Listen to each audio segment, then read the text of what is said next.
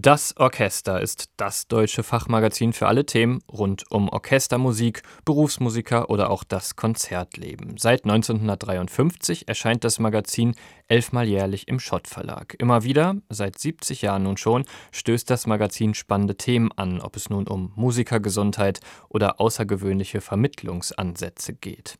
Aber wir wissen es alle, der Markt für Printprodukte schwindet und wie kann ein Fachmagazin sich wandeln und überleben und was sind die Themen der Zukunft? Das sind Fragen, die ich jetzt im SWR2 Musikgespräch mit Frauke Adrians aus der Chefredaktion der Zeitschrift besprechen möchte. Sie ist seit 2015 in der Redaktion. Hallo Frau Adrians. Ja, hallo, schönen guten Tag. Frau Adrians, mal ganz praktisch. Sie arbeiten ja seit acht Jahren ungefähr bei der Zeitschrift und die Medienlandschaft hat sich in diesen acht Jahren ja auch schon rasant verändert. Wie haben Sie das mitbekommen in Ihrer Arbeit ganz praktisch? Ganz praktisch äh, habe ich auch selber äh, die Erfahrung gemacht. Ich habe bis kurz bevor ich beim Orchester eingestiegen bin, selber bei einer regionalen Tageszeitung in Thüringen gearbeitet. Und da habe ich immer schon mitbekommen, wie die Kulturredaktionen geschrumpft wurden. Und das geht natürlich weiter. Das merken wir auch an unseren Autoren, die ja nicht exklusiv für uns arbeiten, unsere freien Mitarbeiter, sondern die auch andere Auftraggeber haben. Und die berichten uns natürlich auch, dass die Redaktionen, die sich mit den Kulturthemen beschäftigen, immer kleiner werden, dass die Themen auch immer mehr zurückgedrängt werden innerhalb der Tageszeitungen wenn man jetzt vielleicht von großen Qualitätszeitungen absieht, äh, im regionalen Bereich ist es ganz frappierend. Und das macht es für uns natürlich nicht einfacher, das ist ganz klar. Sie haben schon gesagt, Sie haben bei der Thüringer Allgemein gearbeitet. Mhm. Wie unterscheidet sich das jetzt bei der Arbeit bei einer Zeitschrift? Was ist anders? Das ist komplett anders. Also ich hatte wirklich erstmal große Schwierigkeiten, obwohl es natürlich schön war, mich umzustellen. Also wirklich zu merken, es muss jetzt nicht mehr so sein, dass du morgens um 10 Uhr anfängst und dann muss um 15 Uhr schon alles fertig recherchiert sein und am besten auch noch kommentiert sein, sondern wirklich mit Zeit und Muße arbeiten zu können, überlegen zu können, was sind die Themen, was wollen wir im Blatt haben und dann wirklich auch Zeit zu haben, sich zu überlegen, an wen vergebe ich den Auftrag, wer ist der beste Autor für dieses oder jenes Thema oder mache ich es selber oder mache ich das zusammen mit unseren Autoren. Also das ist wirklich ein völlig anderes Arbeiten, aber es ist auch wirklich sehr, sehr schön, das hm. muss ich sagen. Seit 2008 erscheint die Zeitschrift in Farbe und nicht mehr schwarz-weiß, das hat etwas länger gedauert. Was sind vielleicht so neue Themen, die jetzt viel mehr im Fokus stehen, die man sich damals vielleicht gar nicht vorstellen konnte? Zu Anfangszeiten der Zeitschrift stand, glaube ich, zum Beispiel das Publikum gar nicht so im Fokus. Das wird jetzt ja für uns immer wichtiger. Die Frage, wie gewinnen wir neue Publikumsschichten dazu, ohne die alten, sagen wir mal, zu vergraulen. Es gibt ja so Tendenzen zu sagen, wir müssen immer publikumsfreundlicher werden, in dem Sinne, dass wir eben auch mal kürzere Programme machen, vielleicht auch nur Auszüge aus Sinfonien und andererseits gibt es natürlich noch das klassische Publikum, das wirklich die Symphonien, auch die langen Symphonien komplett hören will und auch bereit ist, einen langen, langen Konzertabend äh, durchzustehen. Na, also da so eine Art Kompromiss zu finden, das ist nicht leicht, aber wir versuchen eben auch immer mehr diese Themen zu beackern in unserem Heft. Wie kann man ganz neue Publikumsschichten gewinnen? Da meine ich jetzt nicht nur, äh, sagen wir mal, die sogenannten Bildungsfernen, die einfach so ein Konzerthaus nicht von innen betreten würden normalerweise, sondern zum Beispiel auch einfach junge Eltern, die einfach nicht die Zeit haben, regelmäßig ins Konzert zu kommen und die dann vielleicht auch keine Lust haben, einfach nur diese Kinderkonzerte äh, zu besuchen, sondern was kann man denen auch bieten?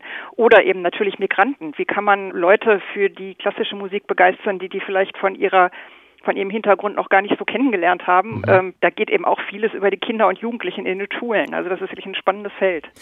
Es gibt dieses Feld, was neu dazugekommen ist, ein bisschen. Ähm, wie recherchiert man und kommt man für das Orchester auf Themen, vielleicht auch gerade im Orchester- und Berufsmusikerbereich? Da braucht man wahrscheinlich gute Kontakte in die Orchester, oder? Auf jeden Fall. Das haben wir zum Glück, äh, da wir wirklich ein sehr, sehr gutes und dichtes Korrespondentennetz haben. Das sind freie äh, Journalisten, die eben selber auch sehr musikaffin sind und die teilweise auch wirklich gute, teilweise auch persönliche Kontakte in die Orchester hinein haben und die genau wissen, wo passiert da wirklich was Interessantes Neues, wovon andere Orchester auch profitieren können. Das ist ja auch so ein bisschen unser Anspruch, das Neue, was manche Orchester sich ausdenken, einfach auch lesbar, nachlesbar zu machen für alle, damit mhm. vielleicht das eine oder andere Orchester dann darauf kommt, Mensch, das könnten wir auch mal ausprobieren. Wenn die damit Erfolg haben, warum nicht auch wir?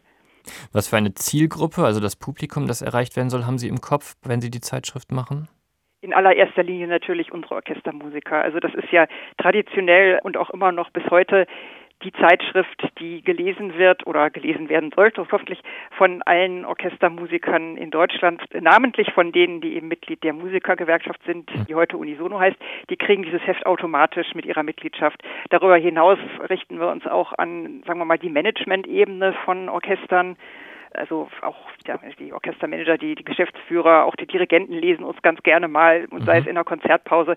Darüber hinaus dann noch haben wir einen, denn auch eher geringen Anteil, der, sagen wir mal, im gut sortierten Bahnhofsbuchhandel verkauft wird. Also auch der normale Konzert- und Orchesterinteressierte Mensch kann uns da kaufen und dann auch lesen. Im Moment ist ein Schwerpunkt ja eine Reihe über die Rundfunkorchester. Für uns mhm. natürlich als Rundfunk interessant ja. und spannend, gerade in dieser Zeit, wo man ja als Orchester wahrscheinlich ein klares Profil haben sollte, damit man echt unabdingbar ist. Was machen denn Rundfunkorchester gut? Was machen sie vielleicht nicht so gut nach den ersten Recherchen, die sie so gemacht haben?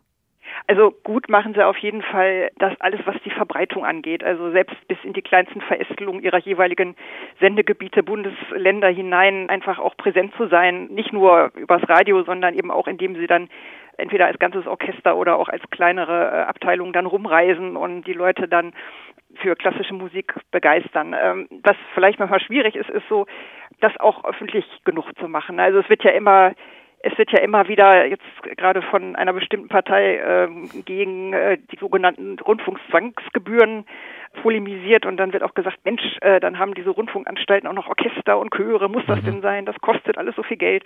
Also ich finde immer, die Orchester und also die Symphonie, Rundfunksymphonieorchester und äh, Chöre müssten noch viel mehr für sich trommeln und einfach für sich werben. Und das versuchen wir ja auch. Wir sind ja auch, sagen wir mal, interessierte Partei. Wir möchten, dass jedes Orchester erhalten bleibt das versuchen wir eben einfach mit dieser zweiteiligen Reihe, wo wir wirklich jeden ARD-Rundfunk-Klangkörper vorstellen, ein bisschen den Orchestern dabei ein bisschen zu helfen. Frauke Adrians aus der Chefredaktion der Zeitschrift Das Orchester. Was wünschen Sie sich für die nächsten 70 Jahre das Orchester? Was soll bleiben und was kann besser werden? Ja, erstmal hoffe ich natürlich ganz egoistisch, dass unsere Zeitschrift bleibt. Das bedeutet natürlich gleichzeitig, dass die Orchester bleiben. Von mir aus am liebsten jedes einzelne Orchester. Ich möchte keins abgeschafft sehen. Das habe ich in Thüringen damals erlebt, dass viele Orchester sozusagen kurz vor der Schließung standen, was zum Glück verhindert werden konnte. Also die Orchesterlandschaft soll bitte erhalten bleiben, sie soll wachsen und noch besser werden, sie soll äh, noch internationaler werden, das wünsche ich mir sehr. Da gibt es ja auch gute Ansätze. Und äh, von mir aus können auch gerne noch viele junge Orchester dazukommen, vielleicht auch anders organisiert, freie Orchester. Ich bin da wirklich offen für alles Schöne. Und das Geld ist natürlich immer das Dauerproblem, aber ähm, das Publikum, hoffe ich, wird auch nachwachsen. Die jungen Leute, die sich angeblich nicht mehr für klassische Musik interessieren, gut, die gibt's auch, aber es kommen auch immer wieder junge Leute dazu, die einfach auch erkennen, was für ein Schatz diese Musik ist und dass man alles dafür tun muss, sie am Leben zu erhalten und weiter zu spielen und interessant zu spielen. Sagt Frauke Adrians, Mitglied der Chefredaktion von Das Orchester. Die Fachzeitschrift wird in diesem Jahr 70 Jahre alt. Vielen Dank für das Gespräch und viel Erfolg weiterhin wünsche Danke, danke Ihnen auch.